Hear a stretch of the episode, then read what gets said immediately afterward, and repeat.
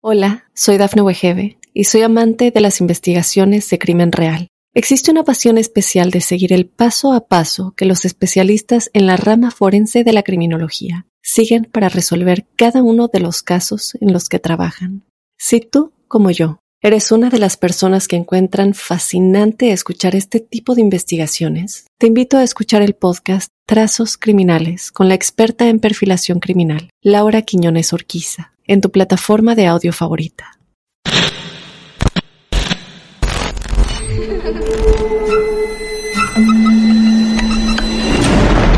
Los seres vacíos nos observan. Hasta hoy se registran muchos reportes de actividad paranormal en él. Veo cosas que no puedo explicar. Hay alguien sentado en esa silla. Está aquí. Misterio está fundamentado en el silencio. Pero ya es hora de hablarlo entre todos. Esto es... Hay alguien en la casa. Martes de Misterio. Es divertido asustarse a veces, ¿no?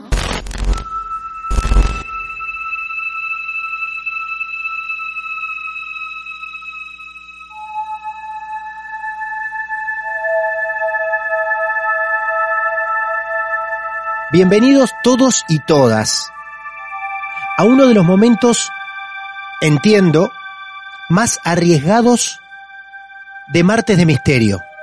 Digo esto porque dentro del mundo esotérico ya estamos acostumbrados y hasta aceptamos convivir con cuestiones paranormales, otras energías, incluso personas donde el diablo se ha apoderado de su cuerpo, ni hablar de contactos extraterrestres, avistamientos de ovnis, ¿por qué no actos de brujería, de maldad? Pero muy pocas veces transitamos el camino de las bestias, de las criaturas. Y llegamos hasta acá, porque no hace mucho, como ustedes habrán podido escuchar, hemos transitado la historia que llamamos Pueblo Maldito, donde entre otras cosas que ocurrían en un pueblo muy especial, situado en Argentina, dentro de la provincia de Santa Fe, a 100 kilómetros de una ciudad muy conocida llamada Rosario, nos contaron que en los campos cercanos a ese pueblo había criaturas extrañas.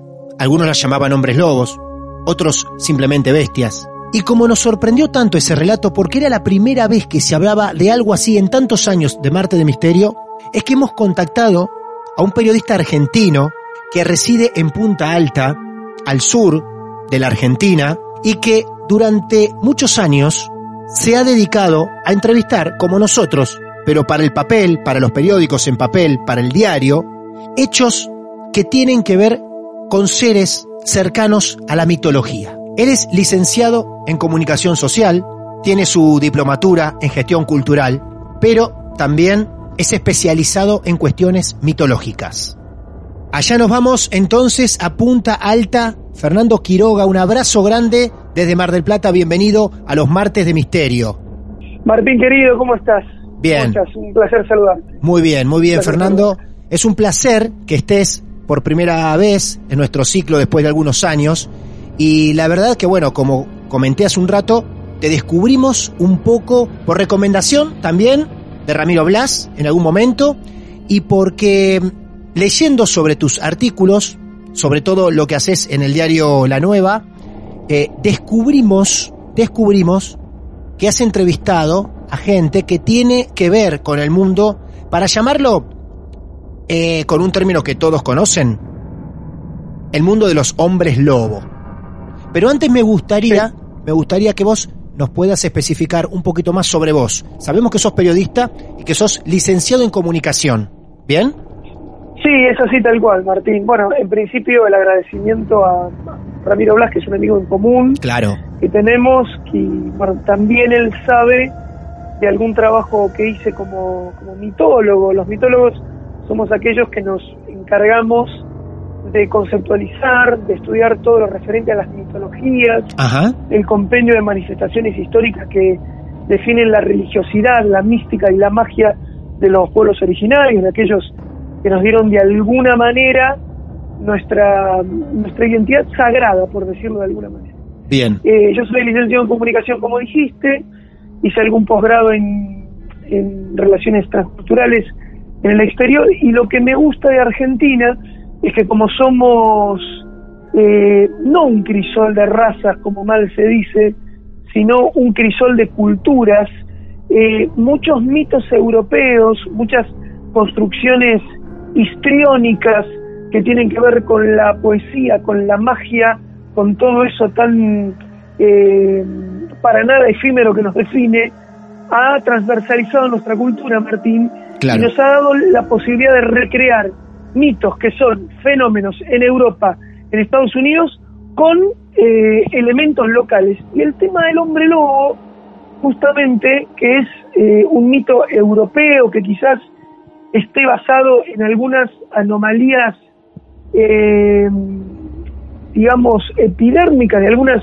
personas que se descubrían en la Edad Media o en la Edad Moderna, que tienen cierta vellosidad en la piel. Esa es la explicación médica primigenia, pero en realidad hay todo un costado sobrenatural que no podemos dejar de abordar, como bien decís. Qué bárbaro. Bueno, yo quiero celebrar este momento porque sumamos un especialista más de los que ya participan en Marte de Misterio, haciendo un repaso para aquellos que nos descubren hace poco o los que ya nos siguen hace algunos años. Yo quiero decir que es un programa, esto es la Liga Paranormal de la Justicia, ya está, lo tenemos que declarar así, porque tenemos una bruja, un medium, un exorcista sacerdote y ahora tenemos un mitólogo.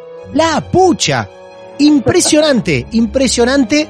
Y esperemos que sea por muchas participaciones más, Fernando, porque estos son temas de la cuestión de las bestias o de las criaturas extrañas que no sé si se aborda tan seguido y que para nosotros es bienvenido. A ver. Sí, yo, yo creo que no se aborda seguido porque eh, está en el límite de la credibilidad. O sea, uno puede sí, sí, explicar de alguna manera algún fenómeno paranormal claro. y uno coquetea con la sensación, Martín, de que puede ser cierto o no. Pero cuando hay algo tangible, cuando hay algo material que tiene que ver directamente con el, con el, con el horror, lo, eh, lo transvasamos, o sea, lo transformamos en algo totalmente improbable. Y eso es un error, porque es una manifestación tan sobrenatural, tan concreta y tan tangible como una aparición espectral. Entonces, eh, ahí es cuando tenemos que empezar a revisar y tenemos que abrir la puerta de la posibilidad del bestiario sobrenatural como un elemento más de nuestra construcción paranormal. Me parece que eso es una materia pendiente y en Argentina la estamos abriendo sin duda. Muy bien. Quiero decirles a los que estén siguiendo esta entrevista, sea el momento que sea, pueden googlear, poner el atardecer de las bestias, pongan si quieren diario La Nueva, el diario más importante del sur del país, sin ninguna duda. Eh, pongan El atardecer de las bestias, es un artículo que escribió en el año 2019 Fernando Quiroga, con quien estamos hablando, aparte de ser periodista, es mitólogo y esto me encanta, y en ese artículo Dice, testimonio en primera persona de un testigo clave frente a una transformación sobrenatural. A partir de esto, ustedes van a escuchar en primera persona el testimonio de este periodista que investigó este caso y que dio con los protagonistas. Así que a partir de ahora, Fernando, es todo tuyo. Sí, Martín, yo te agradezco enormemente. Vos sabés que yo me entrevisté con Parmenia Sabat, es un hombre de 82 años, nació en Almagro, Buenos Aires, por supuesto. Sí. Sus padres eran expatriados atenienses y habían llegado en la primera oleada migratoria griega, eh, que es una oleada un poco informal y poco conocida en estadísticas, porque fue antes del año 1924. Hoy, aún hoy, porque está vivo, reside circunstancialmente en Colonia Carolla, él no quiere dar testimonios de nada. Claro. Eh, estas cosas se dan eh, casualmente cuando uno tiene un amigo en común y puede llegar a hablar con él. Ajá. No le molesta que contemos su historia, su impresionante experiencia directa, con lo que vamos a llamar por el nombre concreto, Martín, que es licantropía. Es testigo directo de la presunta transformación de un hombre en lobo. Licantropía, eso es la licantropía. La transformación de un hombre en bestia. Exactamente. A ver, le decimos hombres lobo porque de alguna manera detentan esa apariencia en forma directa. Hay algunos que aseguran que eh, toma una forma cánida, o sea, toma la forma de un cuadrúpedo. Otros, eh, como otra historia que tengo, que es eh, Memorias de una bestia lunar, Sí. que la vamos a contar en algún momento, que habla de una mujer que, que troca su cuerpo en- en una especie de cánido. Pero lo que cuenta Parmenia Sabat aún hoy es tremendo. Él dice que los hechos ocurrieron en algún punto de la primavera de el año 1953, cuando él tenía 16 años y solía acompañar a su viejo en el rastrojero de primera generación que tenían. Él claro. dice, él, él- él dice que era un armatoste que usaban para menesteres camperos.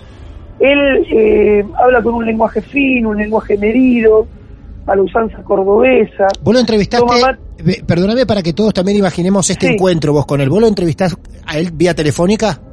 No, yo lo No. entrevisté en Colonia Carolla, directamente en Córdoba. Cara a cara, en persona. Sí, sí, sí. Bien. Cara a cara, mis, mis suegros vivían muy cerquita, Bien, entonces tuve la oportunidad de entrevistarme con él. Él Ajá. tomaba mate, bien. discretamente limpiaba la bombilla con un chorrito de agua caliente. Eso es una es una usanza caroyense. Eran tiempos de grandes emprendimientos, decía allá por el año 53. Ajá. Él se había mudado desde Junín, provincia de Buenos Aires, hasta Bahía Blanca. Ajá. El padre oficiaba de matarife en algunos campos de una región cercana al lugar donde yo vivo, eh, que es la ciudad de Bahía Blanca. El lugar se llama Aldea Romana, eh, pero cercano a la estación de trenes de Calderón, esto es muy al sur de la provincia de Buenos Aires, eh, siempre iban para oficiar de matarifes. El padre se encargaba de matar eh, diferentes vacas, digamos, todo para el consumo en aquellos tiempos. Y también la industria de los matarifes estaba implantada porque estamos cerca de la base naval de Puerto Belgrano, que al igual que en Mar del Plata, son los dos enclaves de los lugares militares que Claro. hay en Argentina. Claro. Entonces, claro, él, eh, imagínate que recorría con el padre varios, varios caminos. Esos caminos eran rurales. Y el recuerdo que él tenía de esa jornada en donde ocurre esto, primavera del año 53, era que cuando, como los caminos eran vecinales, eh, y cuando había chaparrones, llovía demasiado durante días, era intransitable. Entonces, eh, en algún momento iban por camino de ripio, pero en otros momentos eran arenales en donde el rastrojero siempre se quedaba. Y cuando el rastrojero se quedaba, siempre tenían que esperar un par de horas hasta que algún buen samaritano pasaba por el camino. Lo que ocurrió esa tarde, esa tarde impensada de la primavera del 53, es que un caminante medio indiado que se presenta con el nombre de Eugenio Tolaba Roldán les dice que es de Quebrachal, Quebrachal es un lugar de Salta, y que justamente como hace un salteño para estar al sur de la provincia de Buenos Aires, justamente por la base naval, eh, quería conseguir trabajo de una manera un poco más sólida, tenía que mantener su familia, de una manera discreta, se acerca y le dice, mire, yo hace tiempo que estoy acá, quédese tranquilo, lo voy a ayudar a mm, eh, poder salir de este lugar. Y el hombre con una fuerza descomunal, eh, con sus manos, empieza a acabar al lado de la rueda, a lo que Parménides, este hombre de 82 años, dice, yo nunca había visto nada así. Y su padre, Cibran Sabat, que ya estaba hace mucho tiempo, jamás tampoco. Pero como los descendientes de comunidades originarias tenían fama de tener una fuerza descomunal, no les pareció para nada eh, extra. Hola, soy Dafne Wegebe y soy amante de las investigaciones de crimen real. Existe una pasión especial de seguir el paso a paso que los especialistas en la rama forense de la criminología siguen para resolver cada uno de los casos en los que trabajan. Si tú, como yo, eres una de las personas que encuentran fascinante escuchar este tipo de investigaciones, te invito a escuchar el podcast Trazos Criminales con la experta en perfilación criminal, Laura Quiñones Orquiza, en tu plataforma de audio favorita. Escúchame, vos Sí. estás diciendo que eh, este hombre cavaba con la mano. Cavaba con las manos. Con las manos. con las manos. Sí, sí, sí, cavaba con las manos y tenía una, una traza descomunal. Pero bueno, eh, eso siempre le pareció raro, pero su padre, mientras esto ocurría, le decía, no, imagínate que son descendientes de los pueblos originarios argentinos, que en aquel momento no se llamaban así, hablaban de indios del interior, eh, y como sea, no les pareció extraño. Lo único que les dijo una vez que fueron así, que pudo sacar el auto, que terminó levantándolo él, que lo lleven una, una extensión más, una extensión más en el camino. Por supuesto ellos se subieron y siguieron su jornada. El tema es que cuando caía la tarde en la extensión campera de acá del sur de la provincia de Buenos Aires, eh, lo extraño del pasajero, sobre todo para los ojos de aquel joven Parmenides, porque a mí me lo cuenta los, los 82, pero era muy chico cuando esto ocurrió. Claro, claro, claro. Era el profundo hedor a estiércol que emanaba eh, y estaba sentado en la eh, caja del, rastrojero. Ah, eh, él, iba atrás sentado, ellos iban adelante en la cabina y, y aún lo, olían eso. Sí, claro, ya, lo había notado desde lejos. Claro. Eh, contaba Parménides.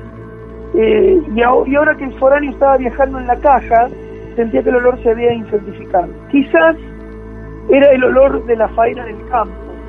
Definitivamente no parecía un olor a heces específico o a la prolongada sudoración corporal producto de la falta de aseo. Pero como sea, le causaba algo raro, algo que le molestaba tanto Parmenides como a Cibran era su padre. Y esto me lo remarca por los hechos que vienen a continuación. En un momento del derrotero, quizás a 10 o 15 minutos de andar, visiblemente descompuesto, el extraño hombre golpea la ventanilla desde afuera. Como si fuera un llamado antiguo, don Cibran para la camioneta, toma la escopeta que lleva al lado de la cabina, siempre los pies suyos, y ayuda al norteño a bajar de la caja, porque le manifiesta cuando golpea, pare, pare, don, que estoy descompuesto. Parmenides advierte que este había cambiado notablemente el semblante, estamos hablando de Eugenio Tolaba Roldán, este hombre que los había ayudado, que lo estaban llevando unos kilómetros, que tenía en el, en el semblante propio de aquellos que están mucho tiempo al sol, que no temen a nada porque en las grietas de su piel, durante mucho tiempo, han visto cualquier tipo de sol o de tempestad. Claro. Como sea, vos imaginate que Parménides lo ve inesperadamente con eh, la piel eh, blanca, cetrina, incluso lagrimeaba visiblemente descompuesto. Lo primero que pensó Parménides en aquel momento era que quizás este rastrojero, al no tener la famosa colita rutera y este hombre no estar acostumbrado a los viajes en, camión, en camioneta, en lo, que sea, la antigua corriente estática había hecho que se descomponga como aquellos que viajan largo y tendido por la ruta. Claro, tal cual, sí. Sin, em, sin embargo, imagínate que fueron descubriendo que no fue esto. Aménides ve al caer la tarde, esas tardes increíbles de, de la pampa húmeda del sur de la provincia de Buenos Aires, donde la luna nueva asombra el horizonte y antes de que fuera de noche ya está gobernando sobre, sobre toda la extensión. Sí. Eh, Eugenio Tolaba Roldán empezó a temblar, afiebrado, se alejó unos pasos de don Cibrán, que lo había ayudado a bajar ah, de la ya estaba abajo. Claro, estaba abajo, sí. Ya estaba abajo salta como enloquecido hacia el campo, molesto, con una, con una mm, certidumbre bastante rara y aparte con una agilidad que no era propia de alguien que estaba compuesto para andar arriba de una chata. Claro, claro. Es así. Eh, en esos momentos que parecieron interminables y antes de que el, cuerpo empiece a, moverse de la agilidad monstruosa que se estaba moviendo, cuando salta de, cuando salta de la chata, Cibran, el padre de Parménides, nota que el extraño vagabundo se le habían dislocado dos de las articulaciones de los brazos. Sentía que y veía que los brazos giraban como si fuera un molinete. Eso lo impresionó muchísimo, tanto a Cibran que pegó un grito, como a Parménides que veía toda la escena que me narra a sus 82 años desde la cabina de, de la camioneta. Lo que Qué Parménides bárbaro. dice que Qué bárbaro. vos vos vos imaginate que fueron momentos de certidumbre de horror Sí. eh, porque un, un niño ve esto y con los ojos inyectados de emoción me lo cuenta a mí en el sigilo de Colonia Carolla Sí. cuando tiene más de 80 años. Claro, Eh, claro. so- sobre la maleza oscura ve que el cuerpo del tipo cae en cuatro patas. Lo ve caer pesado y escucha una enfermiza proyección gutural que se empieza a transformar en una especie de aullido. Digo una especie de aullido porque incluso Parménides me lo cuenta e intenta hacer una onomatopeya que no le puede salir nunca Ajá. detrás del vidrio y sin dar crédito a los ojos. Este niño que me lo cuenta cuando es viejo comprueba que desde el cuello del norteño, desde la espalda, comienza a brotar un vapor intenso, como si le saliese un vapor de la piel. Al Ajá. mismo tiempo que empieza a ver que el, el- el cuello, que tenía la, la coloración que yo recién te decía que era blancuzca, cetrina, como Sí. si estuviera descompuesto, empieza a oscurecer. Qué bárbaro, qué bárbaro, Fernando. Lo que estás describiendo es una transformación perfecta, detallada de un hombre en criatura, en algo. Ahora veremos Sí, en qué algo y cómo sigue todo, Todavía no ¿no? sabemos qué es. Claro, claro, Y- claro. Por eso me detengo muy bien en esto que decís, porque lo que me cuenta Parménides es que del cuello ser blanco empieza a, oscurecerse. Y ahí es donde don Cibrán se acerca y ve que recula y hace unos pasos para, unos pasos para atrás y grita como, como desesperado y levanta la mano para que su hijo se quede donde está. Ajá. Después, en el tiempo, muchos años después, lo que Cibrán le asegura a Parménides antes de morir, que ve en forma directa, que Parménides no llega a ver, pero que su padre llega a ver, que esa oscuridad es el crecimiento desmesurado de vellosidad que de golpe empieza a salir por el cuerpo. Eugenio Tolaba Roldán, el hombre que sufre esta transformación, Sí. cuyos ancestros originarios adoraban la naturaleza seguramente porque era descendiente de indios, en ese momento estaba sucumbiendo de una manera terrible y lo que estaba viviendo era una transformación impensada. Dice Parménides que llega a ver que estira con un profundo dolor el brazo derecho, mientras el hombro, que comenzaba a sobresalir de una manera increíble, se retraía entre chasquidos óseos. Lo que Parménides cuenta es que empieza a escuchar detrás del vidrio No. este hombre No. No. siente que los huesos se le quiebran de alguna manera. Porque lo único que se puede entender es que el hueso se quiebra. Claro. O sea, no había otra forma de comprender Claro. lo que estaba ocurriendo. Tras el cuello, que había empezado a acortarse, los ruidos seguían. Sin lugar a dudas, estaba sufriendo una transformación, porque había una deformación que lo que estamos contando es sucesivo porque el lenguaje es sucesivo. Pero tanto para Cibrán como para Parménides, las cosas eran de un minuto para otro, en segundos. Por momentos, ese aullido que intentaba decirme Parménides cómo era y que él no lo podía reproducir y que lagrimeaba ante este recuerdo, en realidad decía que por momentos gritaba un hombre y por momentos aullaba algo que no podía tener cuerdas, cuerdas vocales de hombre. Y para cuando el maxilar ve de lejos que se reduce, se afina y se alarga, y el cuello parecía robusto en pelaje, Ajá. porque ya claramente era más ancho y la única manera que sea más ancho era que tenga pelaje. Ahí ve que su padre, hombre fuerte, hombre de campo, hombre de toda la vida que salía a cosechar a las 4 o 5 de la mañana con un temple increíble, cae de rodillas rodeando el rastrojero y se larga a llorar como un niño.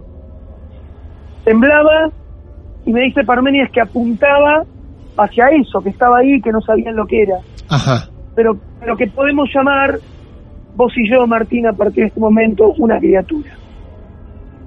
Con la osatura deficiente, porque todavía no era ni hombre, ni lobo, Sí. ni criatura, ni nada, pedazos de ropa, de piel, lo que de alguna manera Campera Parménides llamaba zafarrancho entre carne y sangre humana, se irguió doloroso, Sí, sí. de una manera horrible, algo que podría ser un lobo de proporciones enormes.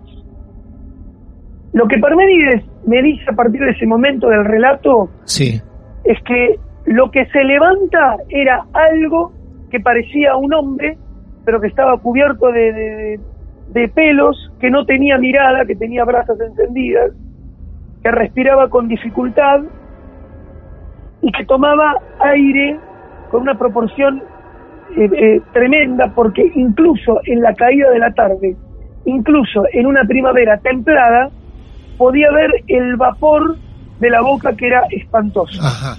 Claro. En ese momento, imagínate que el, el viejo lo que hace es levantar el arma y, y le dice, reculá, anda para atrás, y se empieza Claro. una sarta de, de insultos. Seguro. Cuando vos decís, que- perdóname, cuando vos decís que esa criatura es, es- ese lobo, ese hombre lobo o lo que sea se levanta, ¿es porque se pone en dos patas?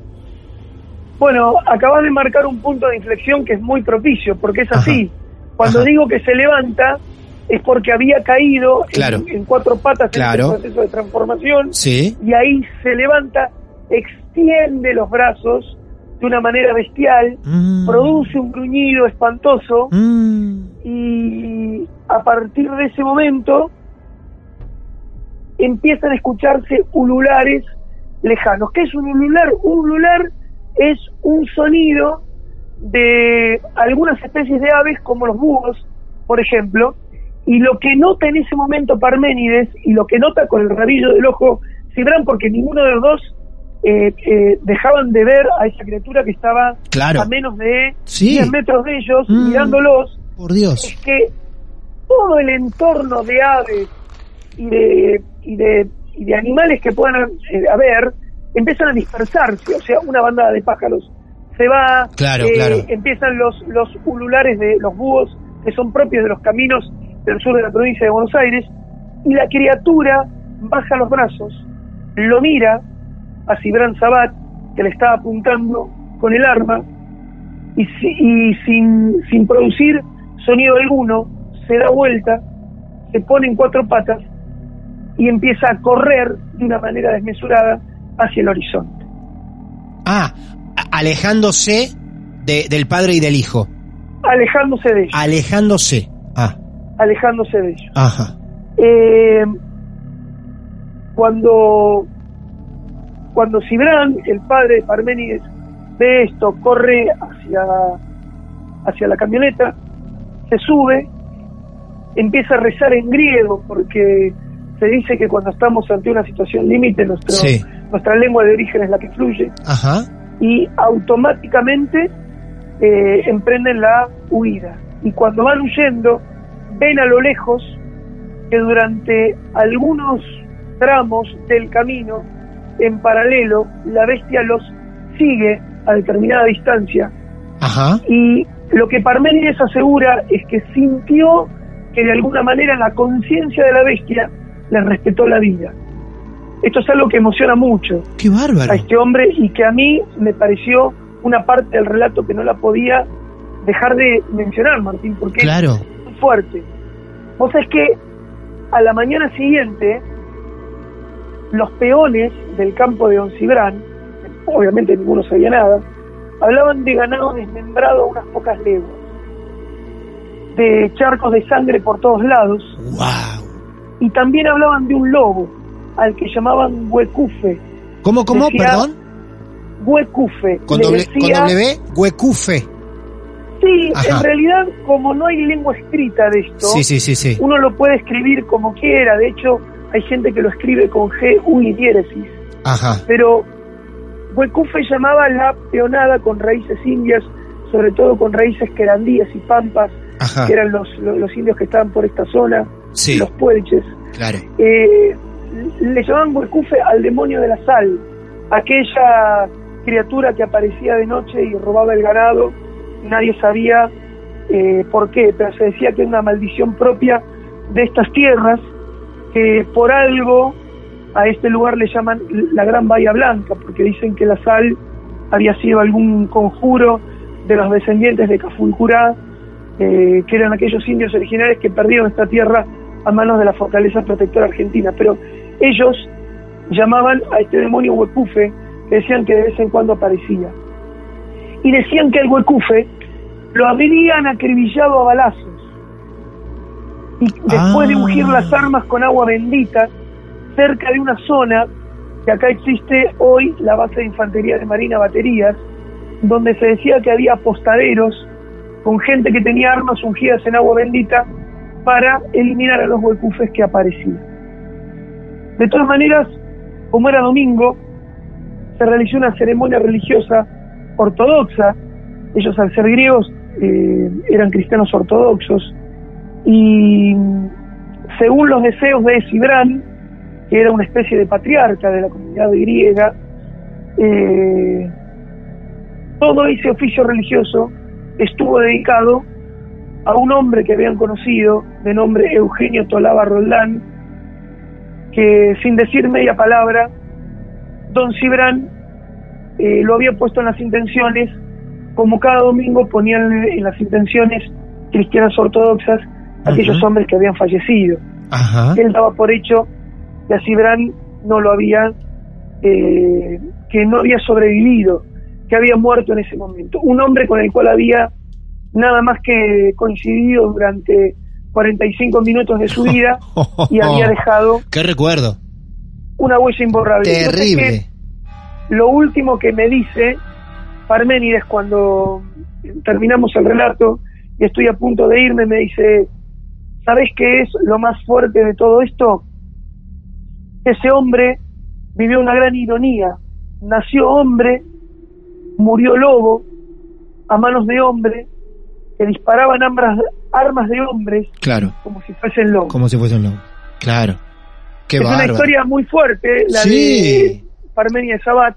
Qué bárbaro. Y como ese hay varios relatos que atestiguan la existencia de hombres lobo, Claro. por llamarlos de alguna manera, como bien decís, por lo menos al sur de la provincia de Buenos Aires.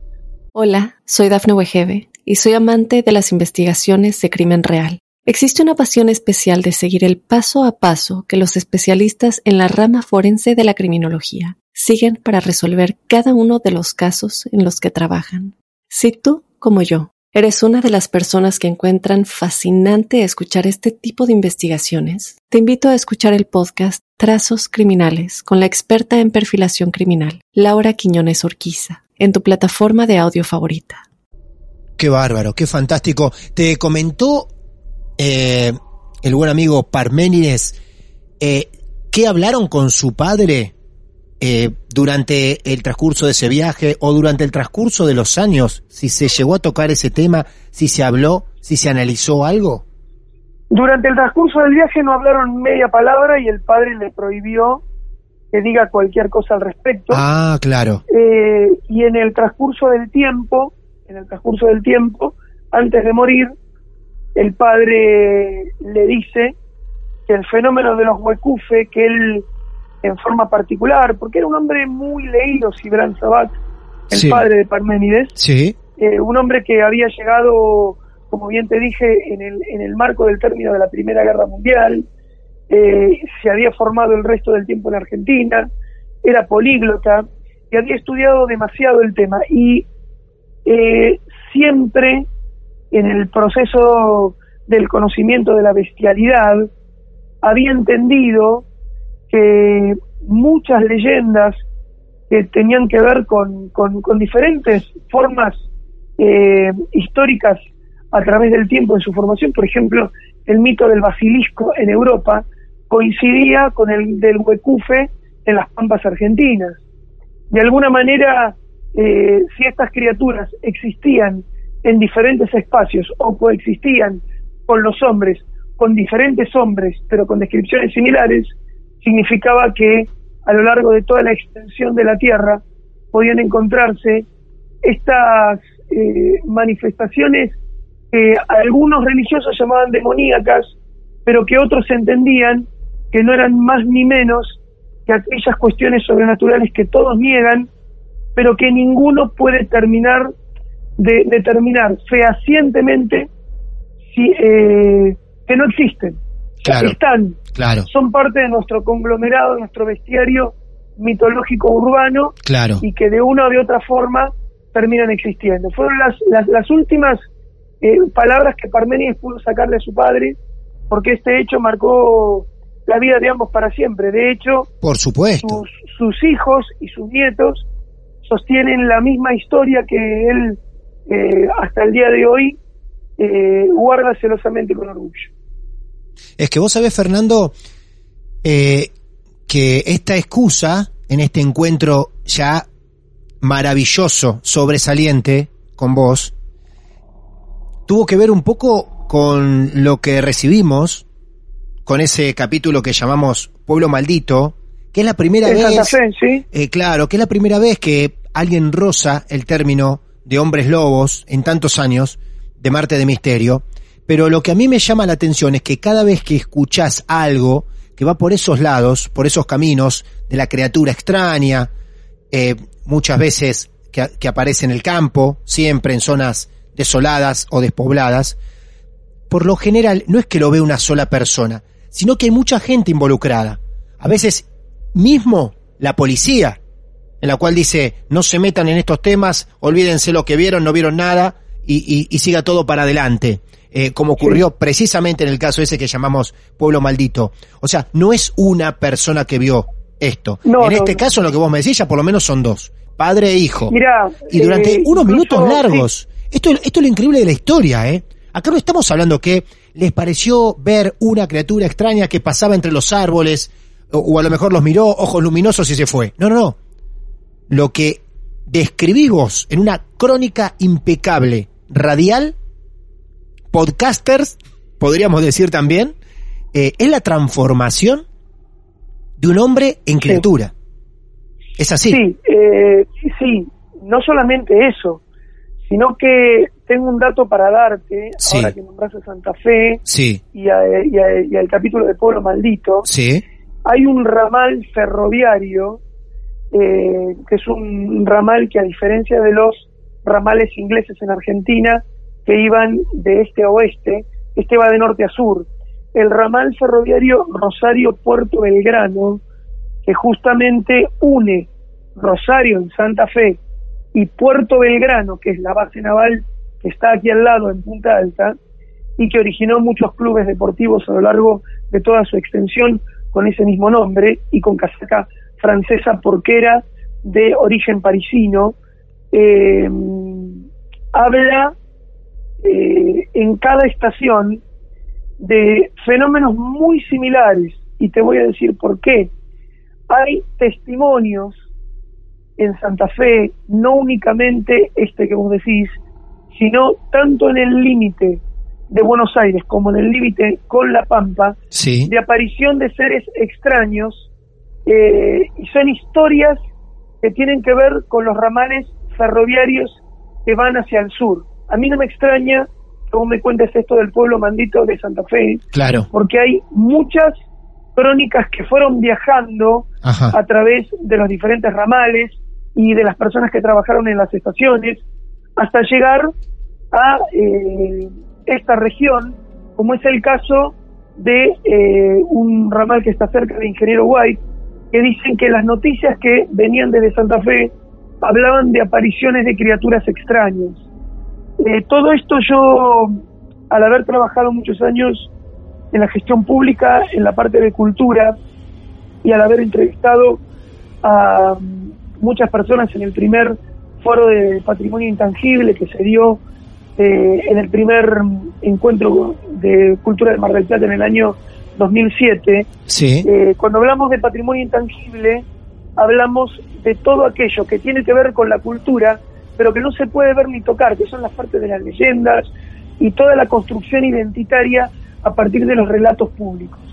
Estos relatos públicos no solamente hablan de aparecidos en diferentes lugares, hablan de manifestaciones corpóreas, de bestias sobrenaturales, que eh, en diferentes espacios del límite eh, oeste de la provincia de Buenos Aires han aparecido. Incluso hay espacios en La Pampa, lindantes Ajá. como Alpachiri, eh, no recuerdo nombres de pueblos en este momento, Sí. eh, lindantes del, del partido de Puan, eh, que es parte de la provincia de Buenos Aires, La Regueira, donde han aparecido eh, descripciones, digamos, avistamientos, vamos a utilizar términos correctos, avistamientos de criaturas poco convencionales Claro. en fortaleza, Claro. en altura, con un grado de bestialidad eh, bastante pronunciado, que podrían hablar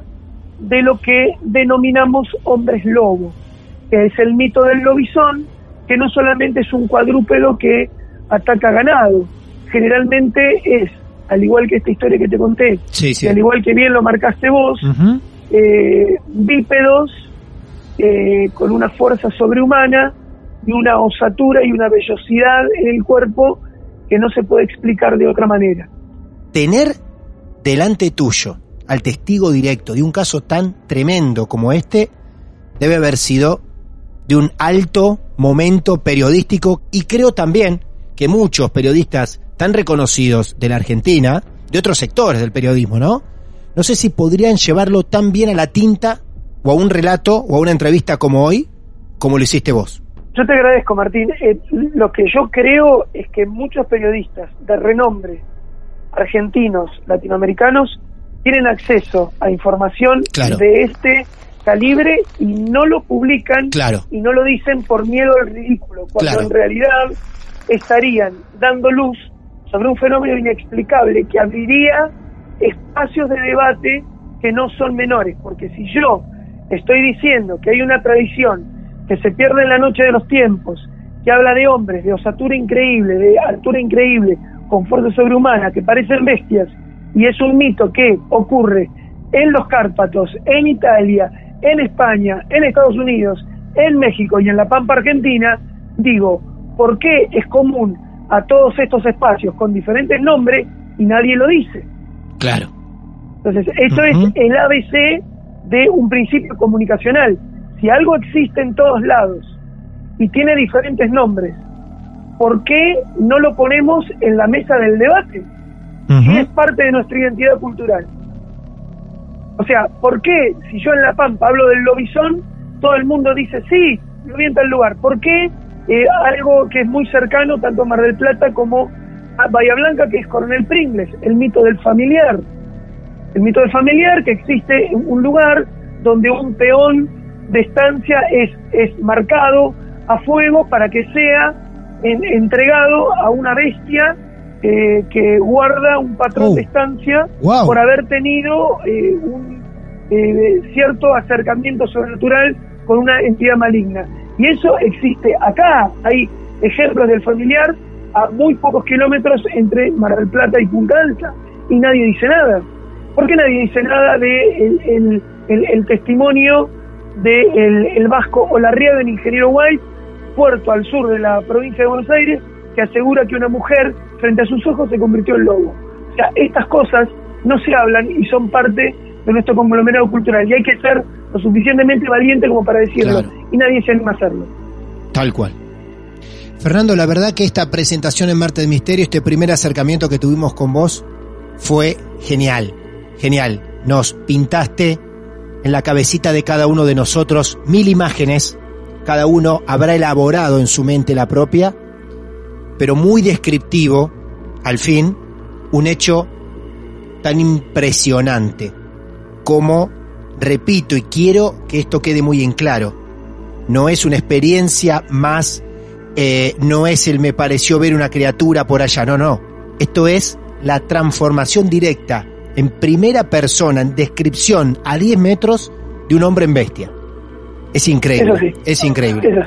Fernando, sé que tenés otro caso muy similar a este para contar y te vamos a molestar en otro momento para que lo cuentes. Te vamos a invitar a nuestros martes de misterio a futuro para que sigas por lo menos embelleciendo este consultorio esotérico de estas cosas que la ciencia mucho no puede explicar, que llamamos Martes de Misterio. Claro que sí, eh, quiero decirte Martín que para mí es un honor y que cuenten conmigo que todo el material de lo investigado y de lo llevado adelante va a ser parte fehaciente de Martes de Misterio. Eh, Fernando, me gustaría que a la gente que te quiera contactar, escribir o lo que sea, ¿dónde te puede, dónde te puede ubicar? Por lo menos en las redes. En redes me pueden encontrar en Instagram como arroba Fernando Quiroga OK. Bien. Y en realidad van a ver en mi perfil, yo soy periodista de espectáculos internacionales, Ajá. me, me encargo de, de hablar con, con- con diferentes actores, actrices, guionistas y productores de, de producciones hispanas a nivel mundial, de España, de México, de Venezuela, de Colombia, de Argentina, pero en realidad, eh, si me das a elegir, mi corazón está en la búsqueda de encontrar respuestas sobre los fenómenos paranormales que también son parte silenciosa, activa, urticante e interminable de nuestra sociedad y en forma diaria.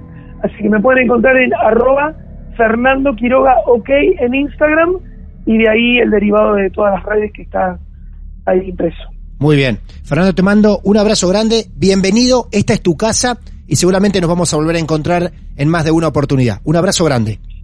El abrazo gigante para vos y para toda la gente que a través del mundo sigue atentamente, con razón y con toda la fuerza este maravilloso martes de misterio. Un abrazo para vos. Un abrazo. Hasta luego. Ahí estaba entonces Fernando Quiroga, licenciado en comunicación, diplomatura en gestión cultural, pero lo que más nos importa a todos nosotros, mitólogo. Lo vamos a volver a invitar para que refuerce este tema de la licantropía. Espero que lo hayan disfrutado. Una gran introducción para este nuevo compañero que vamos a tener en adelante con un tema que, como bien decía él, muy pocos se animan a tratar.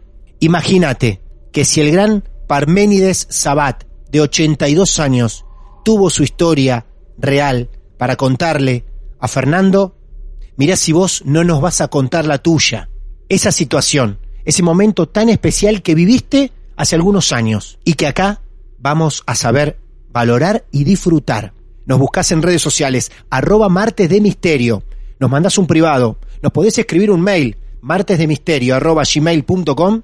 Así te agendamos y muy pronto vos mismo y vos también pueden ser protagonistas de nuestros martes de misterio. Mi nombre es Martín Echevarría y con unos pequeños aullidos de fondo nos despedimos hasta el próximo caso real. Muchas gracias.